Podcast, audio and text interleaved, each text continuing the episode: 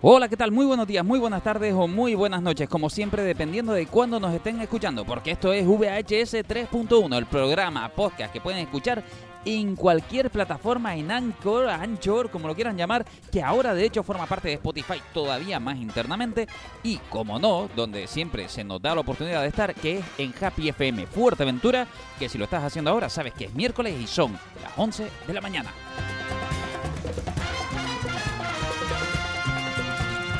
Y el que está hablando es Tenesor porque tenemos un programa que es este VHS 3.1 que habla de cine, series, videojuegos, a veces mucho, a veces poco. Hoy desde los días que quizás más va a protagonizar el evento de, del programa porque hay muchas noticias sobre videojuegos. Porque claro, evidentemente, aquí hablamos de noticias sobre el mundo del audiovisual y eso significa series, streaming, streaming al que últimamente le estamos dando un poquito para el pelo, pero ya insistimos, porque se lo están mereciendo muchos cambios de política extraña, donde Netflix, HBO y Disney Plus y cada uno está haciendo lo que le da la gana. Evidentemente, son dueños y señores de sus empresas, pero la gente también es dueña y señor de darse de alta, de baja y de estas cosas ante cambios un poquito locos. Hablamos de estrenos, de estas noticias y sobre todo a veces recomendaciones que es muy importante en ese océano de tanto producto que ver. Pues a veces te decimos incluso qué no ver. Y para que esto suceda, muchas veces tenemos a nuestros compañeros. Hoy, de momento, tenemos a Ismael. ¿Qué tal, Ismael? ¿Cómo estamos? Eh, muy bien. Estamos tú y yo solitos. Tú y yo solitos, pero ahora mismo vendrá Adrián y se va a incorporar con nosotros, así Tú que no me, se- dices- no me seas tímido. ¿Qué? Dice cine, series y tal, ¿no? Yo, yo digo, ya me va a corregir, ¿qué pasó? No, no, sino que esa temporada lo que tenemos es cine, series y una oda hacia toda la gente que tira odio hacia las pelis y una crítica hacia toda esa gentuza, porque no tiene otra palabra, Ah, vaya, hombre, pues tú también tiras odio, ¿eh? pero odio a ese tipo de odio. Bueno, Yo lo dije hace tiempo, tolerar la intolerancia está muy feo, por mucho que seamos tolerantes. que sí, que yo no te, voy, no te lo voy a discutir, yo Y, no te lo voy a encima, discutir. ahora estamos tú y yo. Ayer, la semana pasada estuvimos yo, estuve yo muy encendido, eso sí, verdad, lo reconozco. Que tuviste que sacar aquí a la señorita Pepi para corregirnos. Pero ahora estamos tú y yo, no hay señora Pepi que tal, y estoy descontrolado. Oye, y la semana pasada, por cierto, mm, dijimos una cosa. Y es que, que íbamos a abrir el programa hablando un poquito de Harry Potter, de la primera película, que lo teníamos ahí pendiente, porque recordamos que en el Cine Odeón, Adrián, esa idea que tuvo de manifestar de, ostras, espérate, hay una sala ahí que puedo alquilar, no sé qué, y vamos a ver de vez en cuando pelis para crear esa cultura audiovisual de pelis, vamos a decir antiguas, aunque hablar de Harry Potter parezca doloroso. Para- y para decir, ¿no? Alguien que tenga 22 años es antiguo. Claro, Para evidentemente. nosotros no, para nosotros está hecha ayer, pero es normal que en esta cultura tan rápida de todo sea vieja. Evidentemente. Entonces se estrenó, se estrenó, pues se reestrenó, se puso Harry Potter en esa sala. Vamos a llamarla la sala de la cultura audiovisual, concretamente donde tú puedes ir al cine gratis, simplemente consumiendo, tú consumes tus palomitas, tu botellita de agua, tú lo que tú quieras, tu refresquito, tus perritos, lo que te dé la gana y ves una peli gratis. ¿Qué carajos quieres? Y hace poquito fue el turno de Harry Potter, la primera película, cosa que es muy importante de ver por lo que estábamos diciendo, te guste o no te guste, oye, que mm, en el mundo del audiovisual eh, este lenguaje es importante y el lenguaje de lo que, lo que ha existido, igual que cuando, ostras, alguien que le gusta el cine, que por ejemplo diga, es que Tiburón es una peli vieja, tú tienes que ver Tiburón y te callas la boca, tienes que ver Regreso al Futuro, Casa Fantasma, todo esto que se va a exponer ahí. En el caso, justamente, de Potter. Hay que ser que muy magel para no verla. Está bien decirlo así, ¿tú crees? No. No, Magel no, pero hay que ser también un poquito cerrado de mente por no ver esta película en el cine, porque si algo tiene esta peli, que es del año dos- 2001 me parece que era, ¿no? Si no me equivoco, lo que tiene esta peli es ese camino que está el cine, estaba el cine haciendo de cambiar el, los efectos especiales tradicionales por efectos especiales generados, to- generados totalmente por ordenador y cómo eso ha ido cambiando. Y en esta peli se nota. Se nota en los escenarios, se nota en el maquillaje, se, Se nota, nota- En, el, en el cuidado técnico que se tenía, que hoy día ya no se tiene tanto. Ah, pero mira, antes de arrancar de lleno, vamos a escuchar nuestra cabecera porque oficialmente empieza el programa. Ya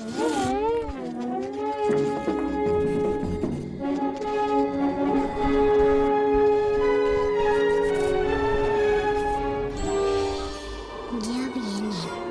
¿Quién? ¿Quiénes vienen? Están aquí. VHS 3.1. Cine, series, recomendaciones y a veces videojuegos. Ahí fuera no hay más verdad que la que hay en el mundo que he creado para ti. Efectivamente, y ahora es cuando empieza... Oye, Adrián, que acabas de llegar, llegas a tiempo para decir hola y empezar con lo que ya hemos hablado, la primera película que, bueno, la primera, la que dijimos que íbamos a, em- con la que íbamos a empezar el programa hoy, que era hablar de Harry Potter, la primera película. Yo lo, lo tengo claro, yo sé cuál es la preferencia de Ismael, pero la primera es el descubrimiento del mundo mágico. Es una película que si además no fuiste a verla gratis al cine, ya tienes un problema, porque es que era gratis, pero por lo menos mírala en tu casa, porque es una película de esas ricas en un montón de cosas. Solo, además, escucha un poquito.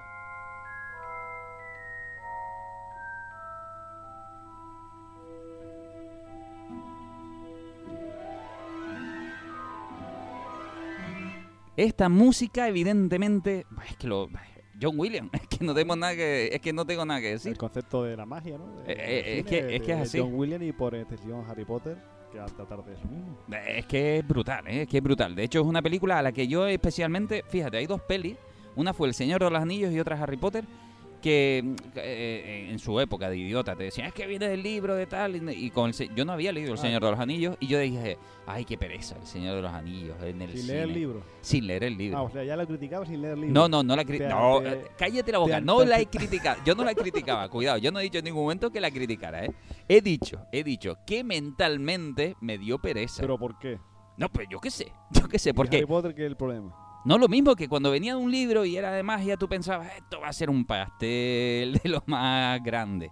Y no, realmente con las dos, fe- fíjate, tu, tu mirada de, de acusarme de cabeza cuadrada, ya te digo que fuera porque lo que hice fue ir al cine a ver las películas y disfrutarlas. O sea, que los prejuicios para el suelo totalmente. Sí, pero es lo que yo no entiendo. Tú puedes tener prejuicios de algo cuando has experimentado algo. A ver, Puedes cla- decir, ay, Señor de los Anillos, yo soy muy fan de Señor de los Anillos, de los libros, ay, qué am- cuánto amor le tengo.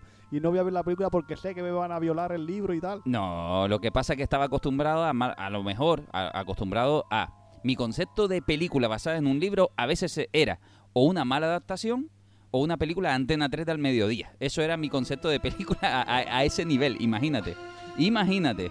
Porque el único, yo creo que sí me había leído a lo mejor en su momento La historia interminable, sí había visto la peli en los 80. Pues ahí tendrías que haber rajado del todo porque si, hay, si pero- hay una, si hay una película en este ámbito fantástico que tal, no está bien adaptada, lo Claro, sé. es Lo- bueno, bueno. bueno, no importa, yo te digo, Harry Potter, yo la vi, yo recuerdo que en su día me prestaron la me prestaron el libro en el momento en que iba a ver la peli. ¿cómo me ningunea? Eh, No, pero no, quiero, importa no, porque que- no me quiero encender. Hoy quiero ser un niño Ah, bueno. venga, venga, quiero ver eso. Venga. Vamos, vamos a ver eso, venga. Claro. Vamos, venga. no quiero encenderme, pues si no me, puedo, me vuelvo un pumares aquí. Venga, venga, venga. no quiero eso tampoco. Hablemos de Harry Potter, venga. Vamos la a por ahí. La estuve viendo mientras leía la novela. Veías una película mientras leías. Sí, porque me... Tú eres un mago. ¿eh? No, hombre, no mientras, no mientras, no seamos literales. Estaba, eh, leía la novela en mi casa y me iba al cine y vi la peli. Es fantástico Sin leer el libro, la terminar. verdad. Es muy es increíble. ¿Qué es lo que tiene? Claro, cambian cosas. ¿Qué, qué daña la peli? Para mi gusto, un, un debe. Que se nota que es una novela, como tal la novela, son, transcurren por episodios. Y aquí se nota muchas veces ese carácter episódico. No hay una narración muy fluida. De repente, episodio 1, episodio 2, va notando ese, una, esa especie de cambios de, de escenario que tiene la película. Pero desde luego tú terminas y acabas encantado. Porque Vale. dice, he Eh. visitado, me, de- me he evadido durante dos horas de, de mi mundo y he ido a ese mundo tan bonito, tan lleno de magia y me lo he pasado pipa. Leer un libro, sí, la verdad que tengo que reconocer que leer un libro te transporta más, Acércate al. te, perdón, te transporta más al mundo fantástico de Harry Potter. De hecho, tendría que decir que, ya llevando un poquito el concepto de Ismael, eh, Voldemort eh, se describe de una manera muy diferente a como se ve en la película. Es más terrorífico, más parecido a una serpiente, creo. Creo recordar yo leyendo los libros. Pues claro, seguramente. sí. Al ser simbol- siempre Voldemort, tener siempre esa simbología de serpiente, es normal que lo describa de esa manera. Pero también es normal que tenga que hacer esos cambios. Eh, claro. Porque si fuera por cambio, hay tantos cambios, según conforme van avanzando la historia de y las películas con la novela, hay tantos cambios que son malos cambios, si nos vamos a poner puntillosos, que no funcionan si tú los lees a ver la película, pero funcionan cuando ves la película. Pues Claro. sí. Bueno, ¿Te puedo hacer una pregunta? Ya que estamos que te gusta analizar las A cosas. ver. Entonces, en este sentido, eh, no quiero tampoco sacar... Tú dale, tú dale, tú dale. eh, ¿qué ti- como lector de Stephen King, que sé que eres muy bueno en ese sentido, eh, ¿qué podrías decir de It? La versión del libro y la versión de la miniserie de los 90. La de los Ya, 90. ya cogió carrerilla, ya se calentó. Bueh, con eso ya ¿Viste empezó. cómo cogió el micro, Tenesor? Parece que le está dando caña. Date cuenta que It yo la vi en- yo la vi cuando se estrenó aquí en España, que la, se estrenó en Telecinco, se estrenó dos lunes, un lunes la primera parte y el siguiente lunes la segunda parte. Yo ya tenía en mi punto, yo tenía ahí que tenía yo, tenía 10 y- tenía a ver, 81, pues tenía sí 11 años, 11 12 años. ¿Qué pasa? Que se estrenó, yo que yo tenía que tenía ganas de ver It, pero no había comprado la novela y vi eh, la primera parte. Pues automáticamente al día siguiente compré con la paga que me da mi padre. Ay, la paga, qué cosa tan bonita. ¿Verdad? Fue como algo nostálgico, ¿verdad? Qué, Pues- qué viejuno sonó eso. Pues cogí y compré el libro. Y yo recuerdo que en esa semana, antes de que se estrenara la segunda parte, yo ya había leído el libro y son 1300 páginas. Pero me lo devoré porque está narrado de una manera estupenda. Genial. ¿Qué pasa? Que yo tolero la miniserie. ¿Por qué? Porque me gustó, porque fue la primera adaptación. Y encima ahí vi, lo vi mientras leía la novela, como pasó con Harry Potter, y le tengo un cariño especial. Sabía Y que me ibas a responder a la pregunta. El Pennywise. el Pennywise de Tim Curry Es buenísimo. se come con papas al Pennywise de las películas de It de ahora de 2017. No porque sea mejor, porque tú ves el Pennywise de las películas y hay veces que es más aterrador que el de, que el de la miniserie. Pero es una manera de interpretar tan diferente porque no se, no se apoya tanto en los efectos especiales como en la de las películas, Sí. que es lo que le hace rompedor. Porque tiene un sarcasmo, una ironía y un cinismo durante toda la peli que no tiene que no tiene la película.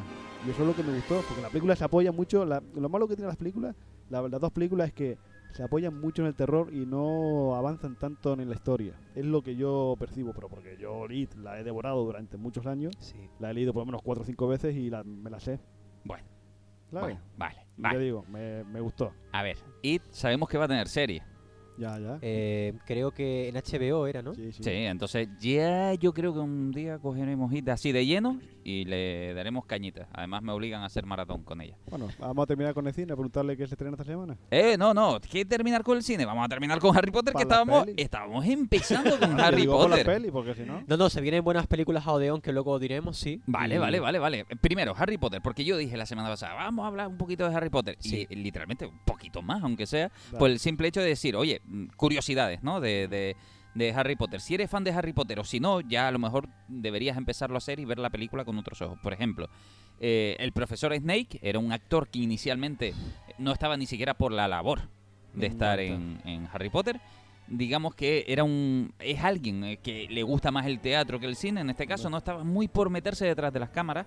Pero bueno, en principio, eh, un actor inglés con una obra de Rowling, con un ambiente muy inglés y no sé qué, que le gustaba mucho. Y además, eh, cuando lo convencen, incluso hay unos matices que le empiezan a convencer, que es cuando, eh, recordemos que los libros no estaban acabados, ni siquiera acabados, estaban poco empezados todavía. Entonces, el único, por si ustedes no lo sabían, y lo pueden ver así en la primera película, el único actor o la única persona, aparte de Rowling prácticamente, y alguien muy cercano que hubiera por ahí, que sabía de qué iba Snake en realidad, era el actor. Sí, Alan Rickman. Justamente. Entonces, ¿qué hizo Rowling? Habló con, con Rickman, se lo llevó en secreto y le dijo, "Shh, eh, ¿sabes qué es lo que pasa por tu cabeza de verdad? Esto.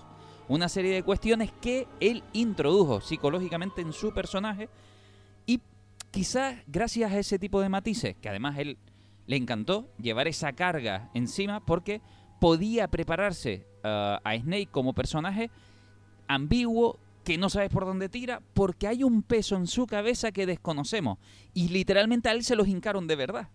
Entonces, en la primera parte que ya Snake te huele raro, pero no sabes a qué te huele del todo. Tiene que ver con toda esta psicología que se le metió detrás del personaje porque él tenía secretos antes de terminar los libros del todo que solo él podía conocer.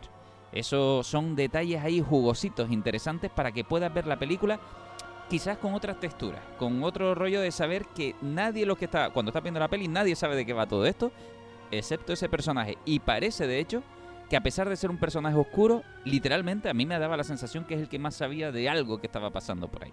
Pues fíjate una cosa que yo en la primera película, eh, yo cuando se estrenó la primera película, yo veo al profesor Snape y lo veo más como el típico profesor este gruñón que le coge ojeriza a Harry Potter porque como dicen, eres el favorito, eres no sé qué, el chico que sobrevivió y tal.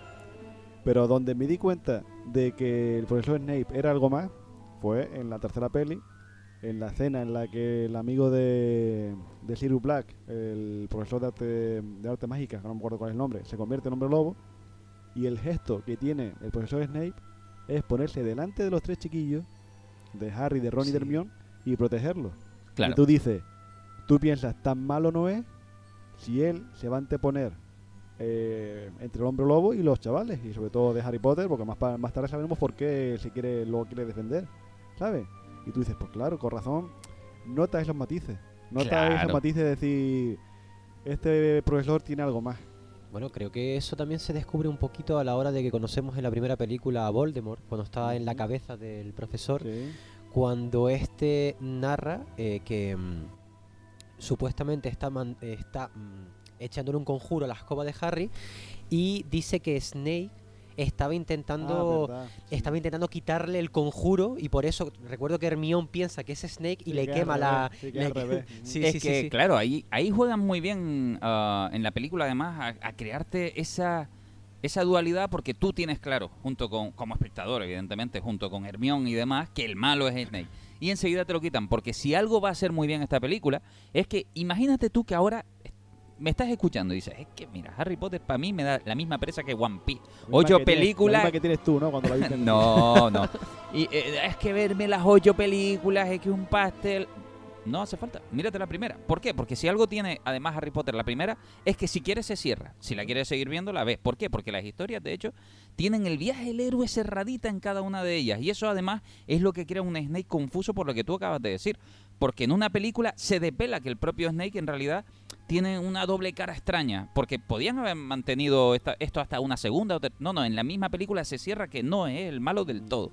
Y tú ya te vas con las intrigas de un montón de cosas. Y cada película es, a su manera, autoconclusiva. Lo que pasa que después sigue un hilo conductor con un señor especial, que es lo que tú vas a querer depelar. Pero te, aseguro que la primera la puedes ver porque, insisto, yo sé que la palabra es redundante, pero es que es la más mágica en cuanto a que absorbe la idea del libro de decir, esto es un sitio distinto, esto es un sitio especial. La primera vez que descubres cómo viajan ellos hasta allí.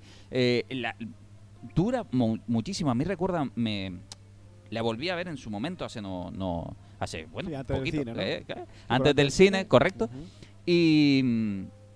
Y- y tiene un- una cercanía a la primera película de Superman, a la antigua, a la clásica, en la que en mi memoria yo tenía un Superman que enseguida estaba en acción. Y cuando vuelves a ver la peli, dices, no, no, no, es que hay un montón. eh, En Krypton realmente, ¿no? Hay, hay mucho contexto del personaje. Cuando yo volví a ver Harry Potter, la primera película, también me di cuenta que hay mucho contexto antes de que Harry llegue a la escuela. Hay muchísimo, tarda un montón en llegar y yo pensé que todo era mucho más inmediato. Y mm, ver y redescubrir, rever la película es súper interesante y, e insisto, ¿eh? No sigas, mírate la primera y quédate feliz con ella. Con eso es más que suficiente porque es muy especial a su manera. Banda sonora impecable, como, como solo John Williams sabe hacer. Unos niños que realmente es la primera película de todas que para mí coge todo el ambiente del libro por el simple hecho de que los niños ahí no pueden crecer más, eh, crecen lo que dura el rodaje. Después ya, eh, ya se encargó James Cameron de aprender en Avatar y grabar todo lo rápido posible para que sus niños no que, o, su- o su niño en este caso no creciera durante el rodaje y no le pasara un efecto Potter. Porque Avatar. en, en Avatar 2, el chico que sale ya tiene Ah, todas las escenas Claro, rodadas. tú dices porque, claro, tardó mucho, ¿no? Claro. Claro, él no quería que le pasara un efecto Potter. Además, él mismo lo asume. Ni, ni un efecto Potter ni un efecto Stranger Things. Que de repente los niños tienen que seguir siendo adolescentes, pero no lo son. Ya están peinando algunos. Ya algunos ya le empezó a salir alguna canilla y tienen que parecer 14 años, ¿no? Y se hizo tam- igual con Regreso al Futuro, de hecho, la segunda y la tercera que se grabaron Claro. a la vez. Sí, Sí, pero. Y date cuenta de los chavales de Harry Potter empezaron a juguetear con bebidas espirituosas. Claro, no. Aparte de ellos ya no supieron controlar bien el éxito. Yo te digo, el profesor Snape, para mi gusto, es, para mí, mi favorito de la serie. Incluso antes de que se estrenara el, que se publicara el último libro donde se desvela todo, que termina el sexto libro siendo Snape el más malo de los malos, aún así para mí era el favorito. Claro, Porque no comprendía por qué hacía lo que hacía. E- es, muy extraño. Y muy te digo, Harry Potter lo que tiene es que empieza siendo muy mágica. La segunda película eh, sigue con esa magia, pero parece como para mi gusto lo veo un poquito más forzada la magia que tiene. Porque la cámara secretos, la cámara de los secretos la veo más flojita. Pero es que las direcciones en cada película va cambiando. Bien, No, pero la, la 1 y la 2 es la misma. Sí, sí, claro. Columbus. Pero ¿qué pasa? Yo creo que Columbus ahí fue listo. Y vio que digo, uff, aquí ya no puedo darle más. ¿Qué pasa? Que en la tercera, ¿sabe que es un punto de inflexión? Le da la dirección a Alfonso Cuarón, que es cuando ahí Alfonso Cuarón le mete la verdadera, el verdadero diseño de Harry Potter es a partir de la tercera. Porque Animales Fantásticos La hereda- madurez, la madurez, la madurez de Harry Potter, el sí. diseño, todo lo que es el diseño, la escenografía, la ambientación, eh, desde la tercera hasta la segunda de Animales Fantásticos, se mantiene. Pero eso voy, la, la primera y la segunda son muy luminosas Ujú. Y la tercera es cuando madura. el- eh, Sí, la, peli, la peli me refiero la sí. tercera en sí no es que sea tampoco tan madura. No, no, me- refiero- sí, son pero- los dementores. Pero la luz, la luz cambia en la tercera. Eso es lo que me, es lo que eh, tiene que ser ahí madura la película, me refiero que tenemos los niños eh, descubriendo la magia y todo es muy luminoso. Cuando digo madurar, no lo digo de que antes fuera infantil ni nada de eso, sino que la película empieza a cobrar otro tono porque todo empieza a volverse literalmente más oscuro. amargo más en oscuro. general, claro. Entonces van a tomarse decisiones cada vez más fuertes. Y eso, la luz de la película, ya no hablamos del guion, eh, no estamos hablando de sutileza de, de no, es que se, no, no, la luz baja y entonces se empieza a apoderar la sombra y otro tipo de tonos, eh, los azules empiezan a aparecer mucho más que los amarillos, eh, las sombras empiezan a ser cada vez más duras y entonces aparecen los dementores y entonces empiezan a aparecer cosas cada vez más crudas y ya sabemos cómo termina Harry Potter, de hecho, de crudo en, muchas en muchos aspectos. Entonces, bueno, eso es el punto de inflexión, como tú lo has dicho, a partir de la tercera.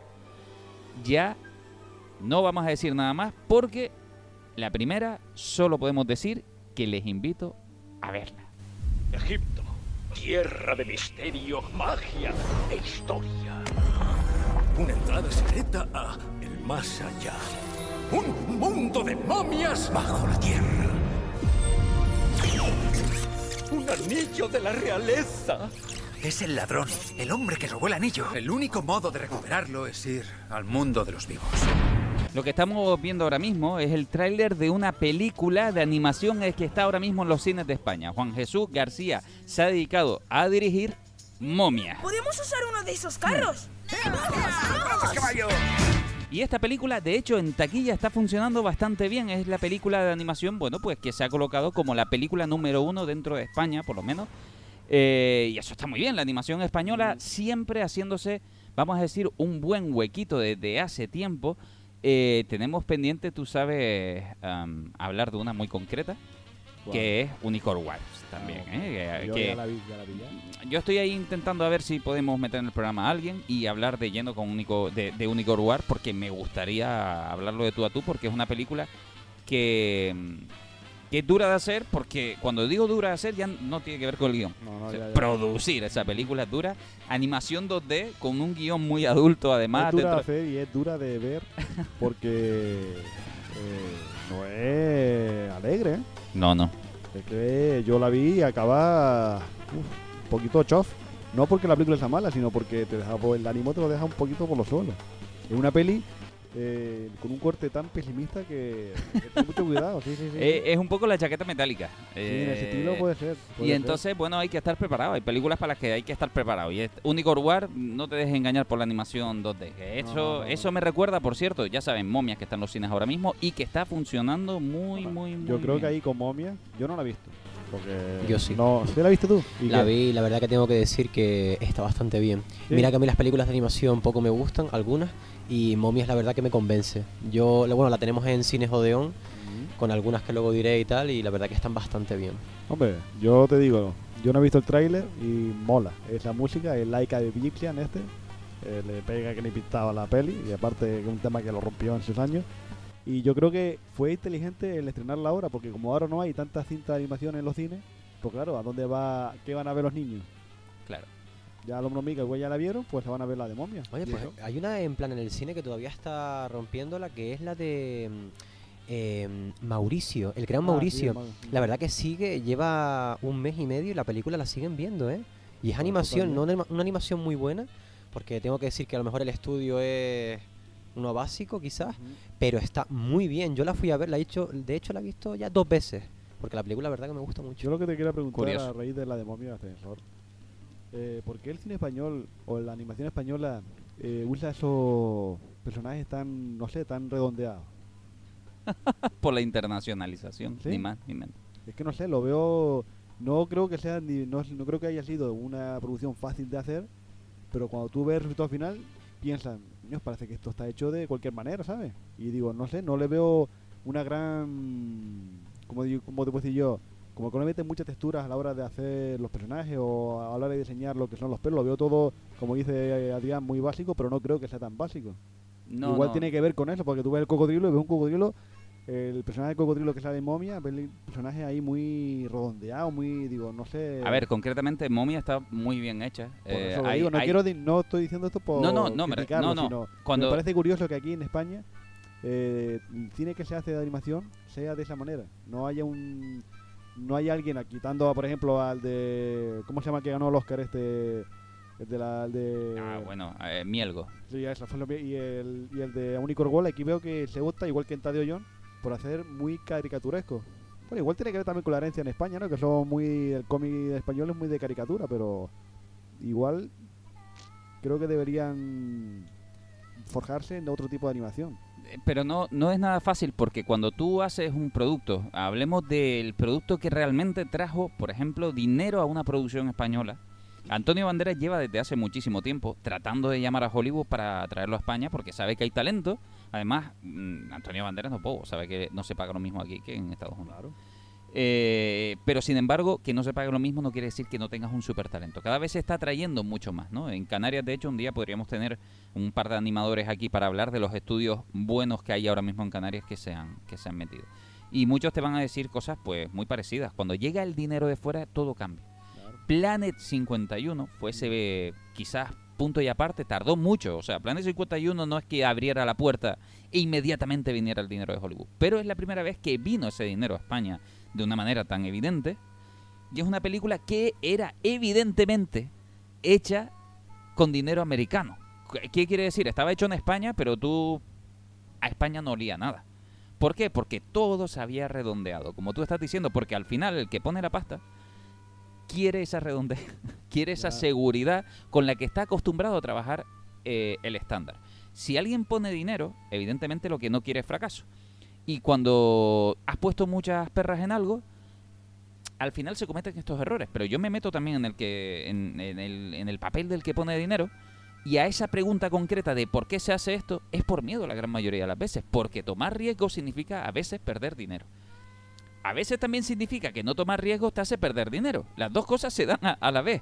Porque si te arriesgas demasiado, la gente no lo entiende y después se puede volver de culto, pero tú, tú has perdido muchísimo dinero por medio. Y si eres tan estándar que eres aburrido, tampoco te va a ir a ver nadie y has perdido dinero. Pero en una de esas dos, teniendo el mismo resultado, hay una decisión que para el que pone la pasta es más clara.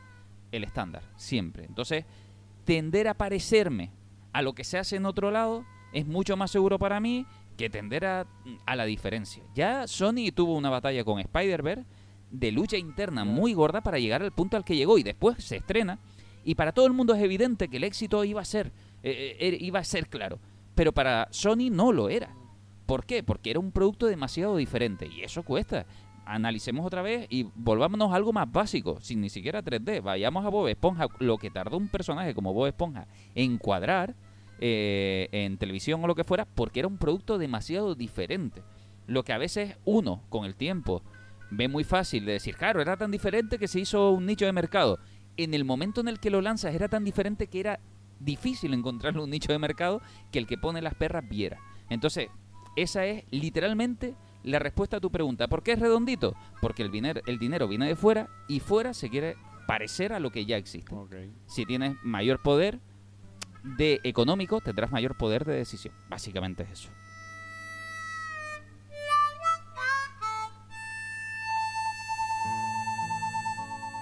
Pero esta pregunta viene Kenny Pintado para hablar de la siguiente película.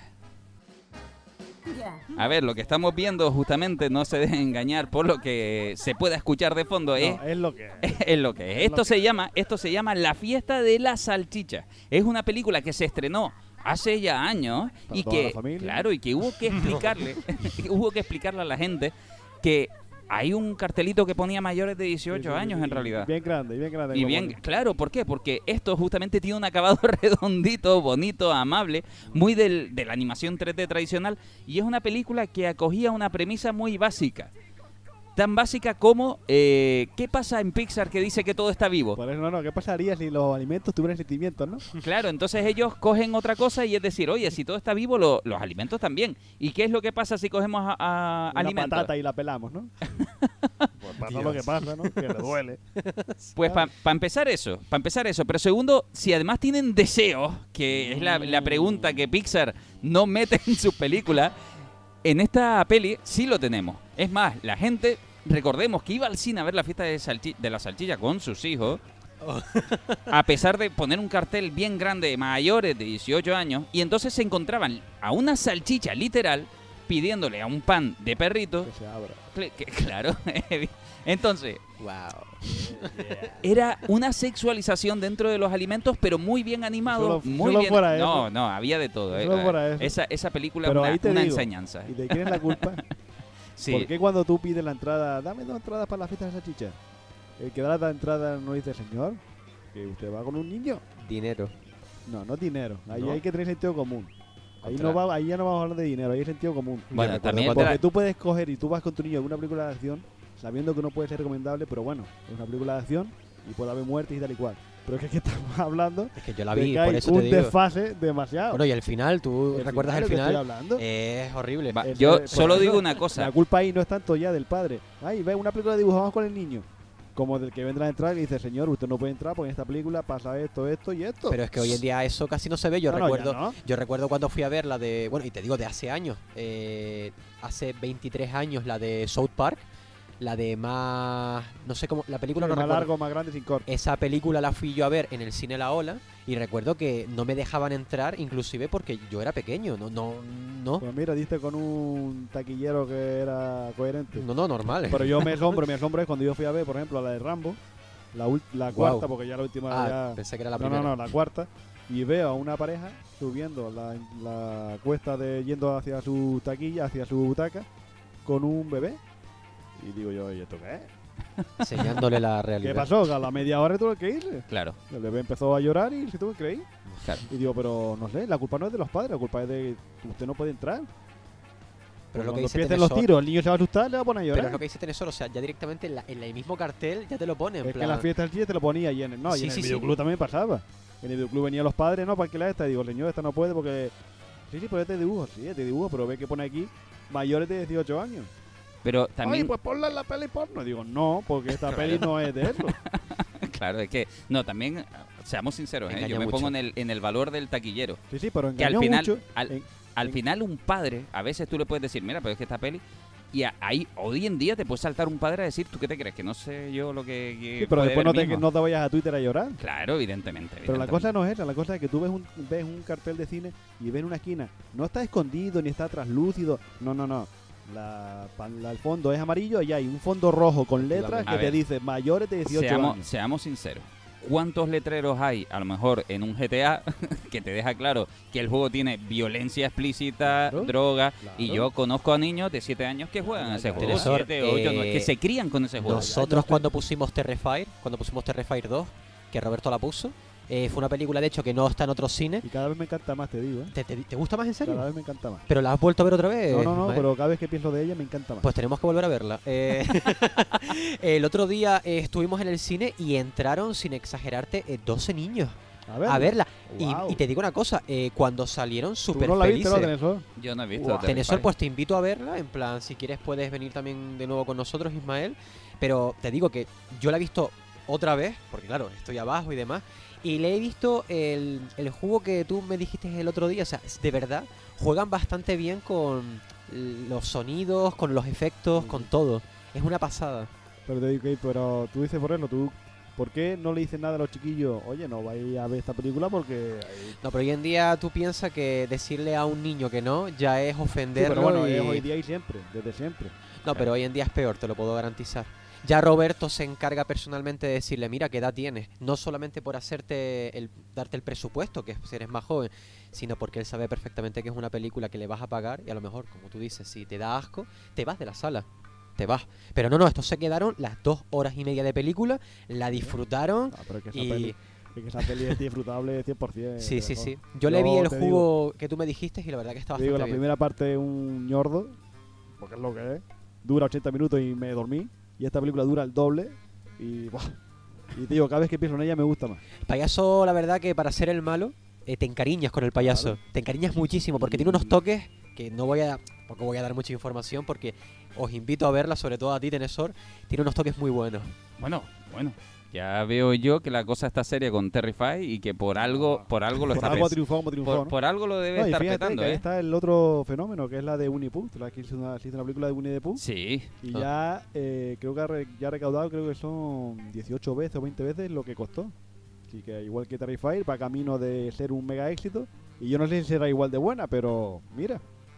La gente está aceptando ya, parece que está volviendo otra vez el redil de ver la gente al cine, de ir la, ir la gente al cine a ver ese tipo de propuestas de serie B, Sí. B, Z y tal, y disfrutar.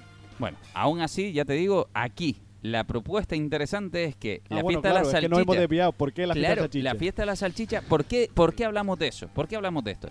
Porque sea como sea y haya cogido el problema que cogiera en salas de cine o cual- no importa, Arrasó. va, va a tener secuela. Arrasó. ¿a qué Que va a haber una segunda parte de la fiesta de la salchicha, eso sí, directamente para streaming. No, ya, ya hablaremos en qué plataforma cae. Bueno, eso de entrada, como después la haya buena, buena bueno, como dirían ahora, buenas vibras, ¿no? y la gente diga, coño, pues esto está bueno, pues igual va para el cine, como pasó con muchas pelis, ya está pasando que dejan de lado como la película de terror esta de Smile y se estrenó en el cine y fue una de las películas más taquilleras del año. Claro. Todo depende ya del resultado final, porque igual la vemos y es un trocillo.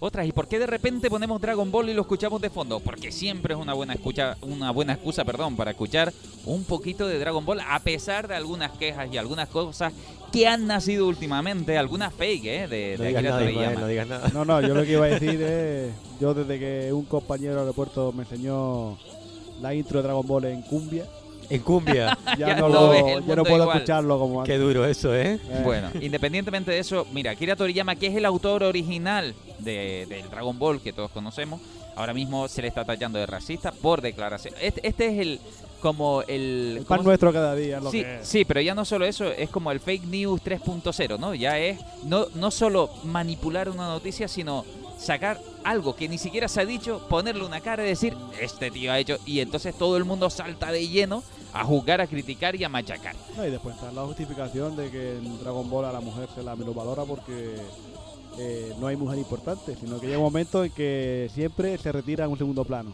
A sea ver. Chichi, sea Bulma, sea C18, son mujeres eh, con personalidad o fuertes, pero siempre el autor las relega. Aquí, aquí hay siempre un tema cultural que yo entiendo que hay gente que, que le pueda crispar un poquito, lo, lo comprendo, ¿eh? Sí, en, pero- en pero ese sentido. Miyazaki Pero no hablamos, ¿no? De Miyazaki. que No, todas no. las mujeres son fuertes. Pues no Claro. es cultural, es que es lo que tú quieres. no, Como dijo, hablando de Harry Potter, lo que dijo una vez pues lo no, damos. déjame. La gente ve lo que quiere ver. Vale, vale, Y vale. es lo que es. Ah, Miyazaki hace mujeres importantes y mujeres poderosas. Toriyama no. Pero, pero no Miyazaki. Miyazaki se inventa un mundo. Claro. Eh, en el caso muchas veces del anime, en el anime, no de Dragon Ball, concretamente porque también es inventado, ¿no? Pero en el anime vemos justamente un papel de chicas relegado a un segundo plano que aunque hayan sido luchadores, muchas veces terminan siendo amas de casa. Y, y es como una, una cuestión interna de ellos que evidentemente también está siendo criticada, que además un día me gustaría dedicarle al anime un ratito solo para explicar ciertas cosas de él, ¿no?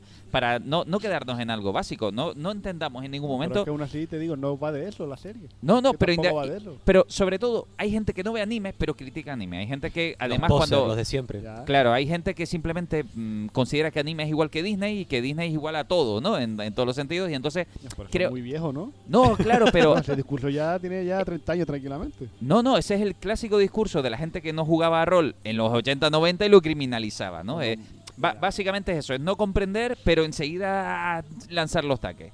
Decimos esto básicamente porque Dragon Ball ha lanzado algunas escamillas por ahí. Hay alguien que siempre ha querido satanizarlo. Es más, hubo una época concretamente en el que se decía que Dragon Ball era un pacto que tenía Akira Toriyama con el demonio. ¿Cómo, cómo? Sí, bueno, sí. hay vídeos virales hablando de eso. sí. ¿De qué? ¿De qué? de que bueno de que él era satánico y de que la serie al ser muy explotada era porque él tenía un pacto con, Con- Ah, Satanás. no porque Claro. la gente lo veía, ¿no? No, no, básicamente, además que la serie jugaba con el 666 y te buscaban mil rollos Sí, y te sí, decían, sí. claro, hay un personaje que además, cuidado, se llama Satán. Mr. Satán. claro, No, no.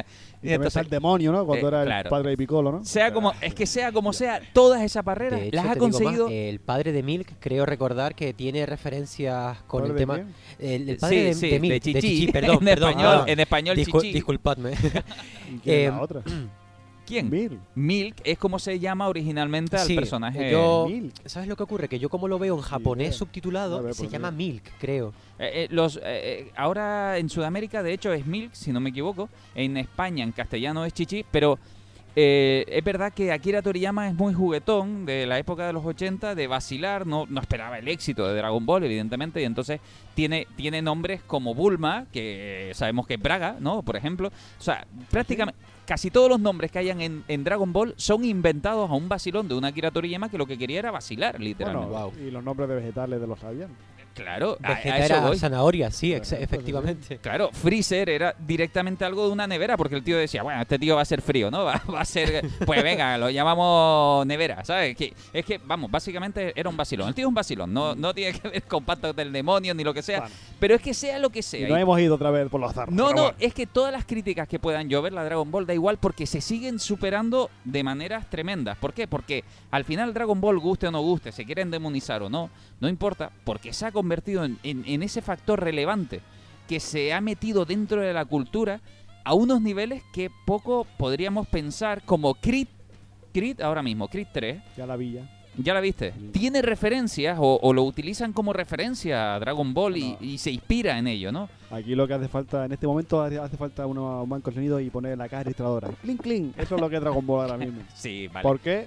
Vale, pero culturalmente Dragon Ball ya se ha convertido en una semilla, igual que hubieron películas Mm. que inspiraron a Spielberg a hacer sus proyectos y no sé qué.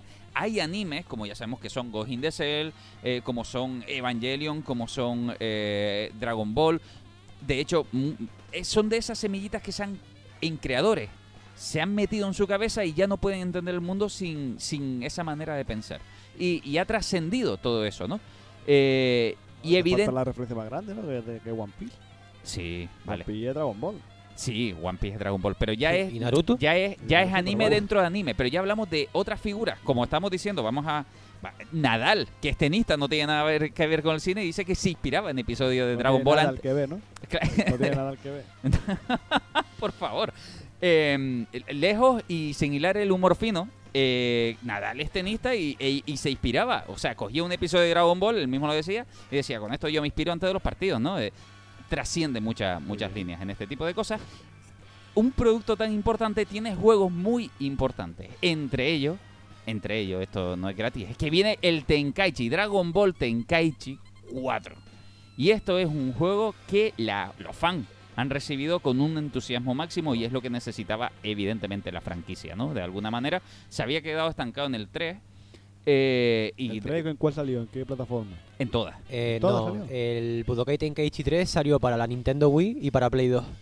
Es que yo me acuerdo que son viejos ya, ¿no? Sí, ¿Qué sí, sí. hicieron? ¿Un remaster o algo después o no? No, lo que intentaron hacer fue el Raging Blast para la Play 3, que tenía el mismo control del Budokai Tenkaichi, pero nunca se Sí, sí, pero, vio... por ejemplo, como Tenkaichi no, no hicieron nada, ¿no? Bueno, hicieron un HD Collection que salía nada más que el Budokai y el Tenkaichi 1. Ah. Era un HD, pero no, no llegaba al nivel del Budokai Tenkaichi 3. Ok, Bueno, que se preparen los controles porque se viene, se viene lo más grande. Bueno, está bien. Y aquí por lo menos ya van a explotar las sagas todas, sagas de hasta la de Super. También supongo. Claro, meterán- es que Tenkaichi 4 quizás llega con la gran excusa de que está Dragon Ball Super. Ya tenemos a los Blue, tenemos a un... Porque, vamos, Dragon Ball Tenkaichi había terminado explotando hasta los personajes más secundarios, hasta la última piedra que había salido ya era capaz de combatir en el Tenkaichi 3. Es cierto que, seamos sinceros, el Tenkaichi cogió muchísima fuerza gracias al momento de Wii, en el que tú podrías hacer un Kamehameha con los propios mandos. Mira. No una onda vital, por cierto, ¿eh? De- aléjense eso de su vida, la onda vital no ha existido nunca. Soy Onda Vital Team. Entonces, claro, eh, cómo molaba, cómo molaba que en la Wii tú pudieras hacer un Kamehameha moviendo, mo- con los mandos. Tú llegabas a ver dos tíos que sabían combatir, lo buscas ahora mismo en YouTube y te partes verlos como, vamos, ahí hacía fitness, hacía de todo sí, para sí. tener un De combate de, hecho- Dragon Ball Tenkaichi. De hecho, hay algo más. Hay un videojuego que se llamaba Dragon Ball Kinect, que con ese sí ya te podías grabar y todo haciéndote la. Para Xbox, ¿no? Sí, para la Xbox, la Kame y era brutal, era brutal. Bueno, el juego no tuvo mucho éxito, pero Bueno, y, y, mm, Dragon Ball, un día ya me gustaría darle caña y con Magnolia Sí. aquí para hablar de la historia de los juegos de Dragon Ball, que los hay evolutivamente muy buenos. El Tenkaichi yo creo que empezó a traer para la época limitada el cel shading en un 3D, quiere decir, eh, un acabado en 3D um, muy bueno. A, lo- a días de hoy podríamos decir, ay, ¿cómo jugaran a esto? no Eh, Hombre, ponte en la época, ¿no? Pero esos colores planos, a pesar de ser 3D, esa búsqueda del cartoon, ¿no? De la línea negra y demás, el Tenkaichi yo creo que había conseguido muchos efectos Sí. muy buenos que a partir de ahí ha evolucionado muchísimo. Los Naruto Shippuden, de hecho, ah, los, los Ninja Storm tienen mucho que ver y han bebido muchísimo de esa técnica y ahora lo han perfeccionado unos niveles brutísimos, estratégicamente muy buenos, ya que a veces ya no sé cómo nos animan eh, eh, las series directamente con, con- con ese acabado y esos motores gráficos, porque son una alucinada. Y el Tenkaichi, como estaba diciendo, el 4, creo que va a ser de momento para Play 5, si no me equivoco. Play de 5, momento sí. es- tiene esa ¿Ya hay exclusividad. fecha de lanzamiento ya? no. No, Están- hay un tráiler de un minuto. Sí, no, ahora ¿no? mismo está todo eh, en cosecha, como digo yo. Y bueno, por mm, creo que va a tener los gráficos como Kakarot. La verdad que se, te digo que si van a sacar como el Budokai Tenkaichi 3 con variedad de personajes, se viene... Uf, es que digo, el control ya, ya teme, ya teme el control. ¿Por Bueno. qué? ¿Por qué es eso? Yo es que no me acuerdo ya. Bueno, el Budokai. Tenkaichi 3 no mm, eh, me gustaba mucho porque no era el típico juego sencillo en el que pulsas dos botones y ya te haces una técnica, sino que tenías que saber de técnicas para, bueno, yo recuerdo la Genkidama, que era R2 arriba triángulo cuando ya cargabas el ki, y lo digo porque lo jugué ayer. Claro. Ayer estaba con un colega, digo, tenemos que jugar, tenemos que ponerlos al día. Jugamos al Tenkaichi 4 con mods, que es un juego creado por un fan, y la verdad que mm, increíble. Recordar eso es brutal. Hay, hay que ser bueno técnicamente para jugar a un Tenkaichi, Sí. hay que estar preparado. ¿Qué pasa? Que hay un tráiler que además ni siquiera tiene un verdadero gameplay en, en uso. Es un tráiler de un minuto ahí un poco de nostalgia, de decir, volvemos. Así que la saga Tenkaichi 4, si eres fan de Dragon Ball y fuiste eh, fan de Tenkaichi, tranquilo, que está la cuarta parte. Pero no es el único videojuego del que toca hablar hoy.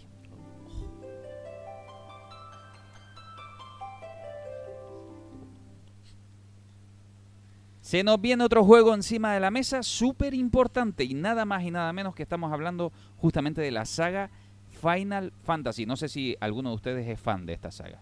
Yes. Yo lo dejé en el de la Super Nintendo, en el 6. Lo dejaste en el 6. Bueno, el pues te puedes al enchufar al al, ocho. 16. Jugué al 7 para Ah. Play 1, jugué... Pero, ¿sabes lo que pasa? Que el 7 me pareció muy largo, Ismael. Me Ah, pareció... un juego de Final Fantasy largo, ¿no? Es que, bueno, recuerdo eh, el, el Después pesar- porque soy troll. No, no, no, no, sino el pesar que yo tenía, quiero recordar que era un juego que traía cuatro discos. Claro, no, ese es troll Claro. 3. No, no, ese es los 3. Eh, ese, ese eran tres, eran Perdón. tres, sí. Perdón, el mío traía cuatro, pero porque traía la demo del 9 o del 8, creo. No, pero no es el juego. pero me faltaba el segundo disco y siempre tuve la, la Ah, desdicha de no puedo seguir porque no tengo el segundo disco. Yo soy muy fan del 7, muy fan del 8, aunque no lo terminé. Mi favorito es el 10. y el Al de 10 la Play 2, muy bueno, es muy bueno. El 10 y el 10 2 son mis favoritos de, de siempre. Y la pena es que nunca, nunca he jugado ni me he atrevido a los remasters del 7 porque como no está entero, pues ¿para qué? Vamos a hablar concretamente ahora del 16, ¿no? Final Fantasy XVI, que yo me declaro fan de una cosa de los Final Fantasy y es de su cinemática, de esos vídeos que te van contando la historia durante el juego. Yo fui incapaz, lo admito, ¿eh? soy muy tronco, me puedes decir lo que tú quieras. Fui incapaz de jugar a un Final Fantasy donde la pantalla de repente ¡oh! saltaba a un combate de un personaje que ni siquiera existía en pantalla en ese momento, era Pero, ah, invisible. que no lo veía, tú no, Yo- no comulgabas con eso. no, no, pero para nada. Eh, ¿Por eh, yo no, no lo La entendía. esencia de un juego de rol era eso. Claro, pero a ver, yo no digo que el juego esté mal, estoy diciendo que el que está mal para jugar un juego de rol era yo en ese caso porque Entonces, no, ¿cuál no soportaba. ¿Cuál es? Era el 12, ¿no? En el 12 ya lo... En 12 creo que los enemigos ya estaban en, el- en la pantalla, no Por, cambiaban. por lo menos. Creo era en Ahora, el 12, no me acuerdo si en el 10 ya estaba En implantado. el 12 lo que había cambiado era la batalla por turnos. Sí, Ya pero creo que en el quitó. 12 tú caminabas y veías, a los, veías ya Sí, los, los monstruos. Sí, efectivamente, sí. Ah, Los, claro, por lo menos eso, ¿no? Ya Sí, por, lo menos, eso, claro. Había, hay un Final Fantasy que me gustó para GameCube, concretamente, que era el Crystal Chronicles, con una banda sonora hermosa, y donde ya el juego era de acción real, quiere decir, de me encuentro un enemigo y ahí mismo tengo turnos, pero ah, todo es seguido, es continuado. Yo ahí me sentí un poquito más cómodo, Ah, poquito había a un. Final Fantasy en la Game Boy que era por turnos, pero era en un tablero. Y tú movías las casillas Ajá, y los Wow. personajes se movían por las casillas. qué Eso curioso. estaba muy gracioso. A mí lo que pasa es que nunca me gustan los juegos. Te digo, yo Pokémon muy poco por el tema de la batalla por turnos, tío. Me rompe muchísimo el ver un personaje muy pequeño, muy débil y tener que pau- coger una pantalla, quitarla y tener una batalla con algo tan. ¿Sabes? Y decir, Dios mío, písalo. O sea, Bueno, no. pues sea como sea, se nos viene Final Fantasy XVI po- encima, lo tenemos ya en Pero breve. bueno. ¿Y, y qué es lo que sucede? No que hay una noticia sin su crítica. polémica, hay polémica. no noticias claro. crítica, No, por no, favor. claro, hay sangre, hay sangre. ¿Por qué hay sangre? Esto es muy sencillo. Para empezar, porque, bueno, tú sacas nostalgia y siempre hay alguien que se enfada. Eso es normal. Pero independientemente de eso, independientemente de los enfados, en este caso puede estar justificado o no, porque cada vez que además le tocas un clásico a alguien, ya está mal. Y si le tocas su mecánica de juego, en este caso yo que no soportaba el combate por turno, se acabó. Y este juego, Final Fantasy XVI, quieren mantener la hermosura, la hermosura de los Final Fantasy, quieren mantener todo lo que ha hecho famoso al Final Fantasy, pero quieren ampliar público. Desde el punto de vista de su director, Final Fantasy ya hace tiempo que ha dejado de tener la rentabilidad que tenía el Final Fantasy solo tiene ecos de grandiosidad. El público lo recuerda con admiración, pero el público lo ha dejado de jugar. Entonces, ese mismo público que lo ha dejado de jugar está muy enfadado porque Final Fantasy XVI tiene una nueva estrategia, parecerse un poco más a Devil May Cry. Eso es lo que ha dicho su director, por lo que ya está pidiendo perdón, pero está tratando de explicar, de decir, señores, eh, tengo que llegar a más gente si quieren más Final Fantasy y la mejor manera de llegar a más gente es la acción pura y dura. Y eso es el verdadero cambio que está siendo criticado dentro de Final Fantasy XVI. ¿Qué quiere decir eso? Buenas noticias para mí, malas para ustedes. ¿Por qué? Porque posiblemente sea un Final Fantasy al que sí juegue. Bueno, pero está bien. Y te no- digo, lo que tiene Final Fantasy es que si algo sabe es aprender y va innovando. Yo la verdad es que dejé de usar el Final Fantasy hace tiempo. Te digo, el que más terminé fue el 12 y ya después los siguientes ya me dieron un poco más de pereza al terminarlos, pero a mí no me no se me caen los anillos porque modifiquen los sistemas de juego. Lo que Ah. pasa es que igual tarda uno en acostumbrarse a ese nuevo modo de jugar, pero no sé, aquel que la agarra llorando esa copia de Play 1 del Final Fantasy 7 y, y con lágrimas en los ojos, ¡ay, que no puede ser esto! Que no, no, Bueno, cállese señora. vamos a dejar de lado por un momento los videojuegos.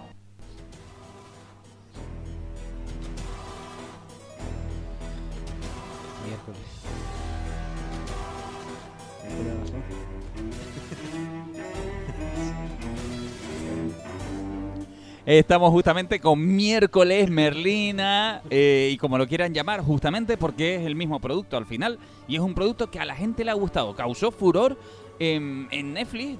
A veces eh, podemos decir que son fenómenos inexplicables, no sabemos muy bien qué es lo que hace que algo triunfe, porque hay otros productos igualmente buenos y no consiguen este furor. ¿Sabes qué pienso yo? El TikTok. El pues, tren ese que salió de que todo el mundo se puso a bailar el mismo que el miércoles. Yo creo que eso es lo que hace que la gente después se ponga a verlo. No, Lo- el problema de, de- de que la gente no baile como miércoles es que ahora la gente cree ser miércoles y utiliza la, la forma esta de ser una persona muy fría y todo eso. Sí, o sea, eh, Persona que le tiras piedras, pero ay, que yo quiero ser igual que ella. claro, ese A ver, a ver, la cuestión es que Jane Ortega, que lleva en el mundo, de Jane Ortega, alguno me matará si lo estoy nombrando mal, pero ustedes saben quién es, ¿verdad? La miércoles Merlina Jenna, original, como Jenna, Jenna, venga, Jenna Ortega. Que ha estado mm, desde mucho en el mundo de la televisión, de las películas y No, demás. pero lleva Es un año que lo está rompiendo. Claro, pero, pero que tiene su, su bagaje, tiene su bagaje. Ella un poco sabe de esto y dice que es la primera vez, de alguna manera, que no se ha sentido nada feliz, pero ya no por el personaje. Ya, ya, ya. Ella admite en una entrevista justamente que, ostras, es que mm, esta, esta serie le pilló muy mal en muchos sentidos. Ella admite que en cualquier rodaje siempre ha dicho, "Uf, tengo ganas de sacarle más a este personaje, estoy contenta con esta escena, estoy... por lo visto, en miércoles no ha sentido en ningún momento felicidad plena. Y es más, eh, quizás debamos agradecerle a esta propia actriz los matices que le ha dado a, la propia miércoles, perdón, por el simple hecho de que admite cómo fueron cosas en rodaje y esto da a entender algunas cosas que hayan podido pasar por el medio de una serie con éxito, no tuvo la renovada temporada enseguida. Netflix fue un poquito lenta y ahora entendemos quizás por qué. Y es que teníamos, bueno, nosotros no, Netflix tenía problemas a la hora de dominar a esta actriz porque ella quería las cosas de una manera, pero podemos entenderlo, ¿eh? De repente hay cosas que hay gente que te puede decir, uy, es que miércoles yo no creo que debió haber ido por aquí o no. Pues podía ir por sitios todavía peores. Fue justamente miércoles la actriz principal, Jenna Ortega, quien ha conseguido crear a esta miércoles concreta que tanto puede gustar o no, porque aún así, aún así que miércoles se escapa en matices, querían que se escapara el doble o el triple. En frases, en momentos, ujú. Sí, que no se parezca tanto a la de a Christina Ricci, dicen, ¿no? Efectivamente. Mm. Entonces, eh, es más, eh, ella dice que había momentos donde se encontraba un vestido y, y- y era capaz de decir, ay, qué bien, qué bonito, cómo me va a quedar esto. Y, no, y, y que ella se negaba a usar. O, por ejemplo, la famosa escena del baile. En esta entrevista. Ahí comentaste, ¿no? Que encima también le entró el bicho, ¿no? Pero aparte del bicho, estaba planeado y ella tuvo que discutir porque tuvo que discutirlo porque una vez un actor, en este caso la actriz, se mete en el papel del personaje, empieza a entender cosas de él más que en producción. Quizás esto se nota más mm, la mano de Tim Burton al inicio que cuando Netflix pone a otros directores y a lo mejor quiere meter otras manos, porque a priori miércoles iba a ser un producto bastante más oscuro. Este es un producto que se lleva gestando desde hace mucho. Antes de convertirse en serie iba a ser un producto de stop motion. Eh, y, y- y todo vamos a resumirlo en el baile. Hay un momento donde ella se planta, absolutamente dice, ¿qué me estás contando? El baile lo voy a hacer yo porque lo que tú quieres hacer es una basura. En cuanto al personaje, eh, esa escena que tanto pues se ha gustado, tanto se viralizó, inicialmente iba a ser un baile tipo Michael Jackson, en el que ella empezaba a bailar y una coreografía de personajes detrás empezaban a seguirla. Y ella dijo, pare todo el mundo. O sea, es que esto es ridículo. Para el personaje ya hemos llegado a un tope donde ya no voy a permitir Todo el mundo me odia, pero ahora bailan conmigo, ¿no? Claro, y entonces ella misma decía, esto es incoherente, se están cargando el- la esencia del personaje y además ella de alguna manera dice que no le gusta ser una actriz de estas que le dice al director en rodaje, en guion, lo que hay que hacer. Pero claro, es que se les estaba yendo de las manos y de, no, se están cargando todo. Por tanto, quizás mm, ahí es donde Netflix ha dicho, ostras, tenemos que seguir lidiando con esta, con esta chica que ha ganado cada vez más importancia y es más, si sus decisiones han sido tan importantes como algo tan chorra como el baile, que se haga, porque ella dijo, o se hace así, como lo quiero hacer yo, o saltamos una escena directa y no, no hay baile ni nada, y al final ese baile se vuelve tan importante que creo que de alguna manera en producción se les ha ido de la mano decir, estamos dotando de mucho poder a la actriz, el producto va a depender 100% de la actriz. A priori dices tú, genial. No, porque después el dinero manda y ella va a poder decir, soy tan imprescindible que voy a subir mi caché. Pero es que no solamente es eso. Eh, Jenna Ortega está teniendo desde el 2022 una trayectoria hacia arriba. Porque no recuerdo, el año pasado estrenó Scream, que tuvo éxito. Pero ella Ahora- ha sido estable desde pequeña. Sí, sí, pero bueno, ahora es cuando está hablándose de ella. Sí, a claro. de- de la película de Scream, de la película de X, y ahora con miércoles, Jenna Ortega es cuando ha explotado. Y ahora Sí, le- sí, es cierto. Y, y lo este re- año- y le revienta a ella esa idea de que se la conozca por miércoles. ¿eh? La tiene como Ah, pero bueno, entre por cejas y eso, cejas. a, eso, a, a eso voy. Ahora este año se ha estrenado, estos días se ha estrenado la sexta parte de Scream, que está teniendo muy buena crítica por parte de la gente. Yo todavía no he podido verla, pero tiene buena crítica. Que Netflix lo que tiene que tener es mucho cuidado, porque no va a ser la primera vez que una serie estrella de su compañía eh, haga fuga de talentos. Claro. Porque ahí tienes Sex Education, que a mí me gusta mucho esa serie, y una serie que la ve la gente, y ya la mitad del reparto se ha ido. y está confirmada, creo que ya era la cuarta y la quinta la vez eh, temporada, ya están confirmadas como que se van Claro. a hacer, pero que se ha ido casi todo el mundo ya. Es y que- aquí, si un tótem, como que es la persona que da, el, el personaje que da título a la serie, dice, eh, que esto va a ser así o me voy. Claro. Netflix tiene que tener cuidado porque ¿qué va a hacer? Va a hacer como Aida, se va miércoles y seguimos con miércoles con otros actores. Ahí Que va va, a tener mucho va. cuidado. Tienes Y razón que... Netflix con toda la mala polémica que está teniendo ahora mismo con, con sus movidas empresariales, Eso puede jugar en su contra. Y te digo, Jenna Ortega como encabece, como encadene dos, dos películas más con éxito, ya veremos si se plantea, por mucho que Netflix le ponga las perras, Claro. hace el miércoles. Sí, y más cuando está disgusto, evidentemente. Ahí está. ¿Qué pasa? Que Netflix. ay, no, no, ya no es culpa de Netflix, ¿eh? Los streaming van a tener que aprender a manejar una situación que es totalmente nueva y es la del éxito, en- en- además en varios productos que podría ser. Algo que hizo Disney en su momento con Marvel para llegar a esa, a, esa fase súper importante, tuvo que luchar y crear una nueva estrategia de cine. Quizás el streaming se lo va a tener que plantear porque ya no vale producto por producto sobrevivir por temporada y ya está, porque te van a suceder pues cosas como esta. Pena. Claro que sí. Pues nada, mm, chiquillos, muchísimas gracias por haber estado aquí. Gracias. Ismael. Pues nada, chaito.